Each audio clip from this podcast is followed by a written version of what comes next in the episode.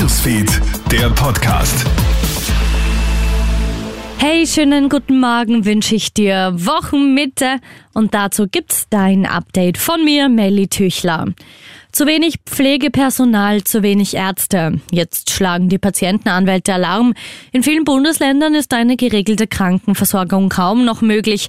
So müssen etwa im Linzer Kepler Klinikum manche Patientinnen und Patienten über zehn Monate auf ein künstliches Hüftgelenk warten. In vielen Krankenhäusern sind auch 48-Stunden-Schichten für das Personal oft keine Seltenheit mehr. Der Wiener Patientenanwalt Gerhard Jelinek sagt, es läuten die Alarmglocken. Gefahr kann daraus resultieren, dass äh, OP-Terminverschiebungen, äh, Wartezeiten äh, zu Schmerzen verlängerten bei Patientinnen und Patienten führen.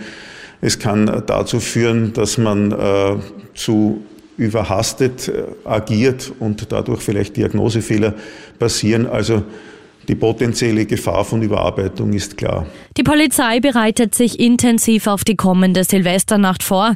Aufgrund der Ausschreitungen der letzten Jahre und den Halloween-Krawallen in Linz hat Innenminister Gerhard Kahner die Landespolizeidirektoren mit Maßnahmen beauftragt. Bundesweit werden 1000 Polizisten zusätzlich eingesetzt. In allen neun Landesteilen werden schnelle Interventionsgruppen, Diensthunde, Streife und Beamte in zivil verstärkt im Einsatz sein. Zur Aufklärung sollen auch Drohnen eingesetzt umgesetzt werden. Auch Social Media soll im Auge behalten werden.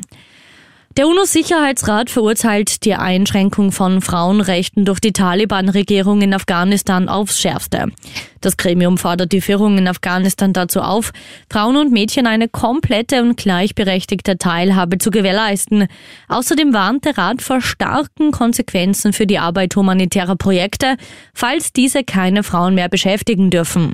Am Sonntag wurden ja alle NGOs angewiesen, weibliche Beschäftigte nicht mehr zur Arbeit gehen zu lassen. Der offizielle Grund, einige Frauen hätten sich nicht an die vorgegebene Auslegung der islamischen Kleiderordnung gehalten.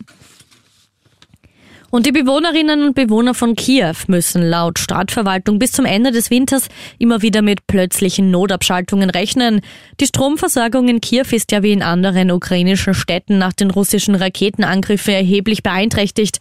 Gerade an Arbeitstagen, wo es einen erhöhten Stromverbrauch gibt, reichen die Kapazitäten nicht aus. Seit Oktober greift Russland die ukrainische Infrastruktur für die Energieversorgung ja immer wieder mit Raketen an. Die Gefahr weiterer Angriffe bleibt akut, warnt der ukrainische Generalstab in seinem Lagebericht. Krone Hits, Newsfeed, der Podcast.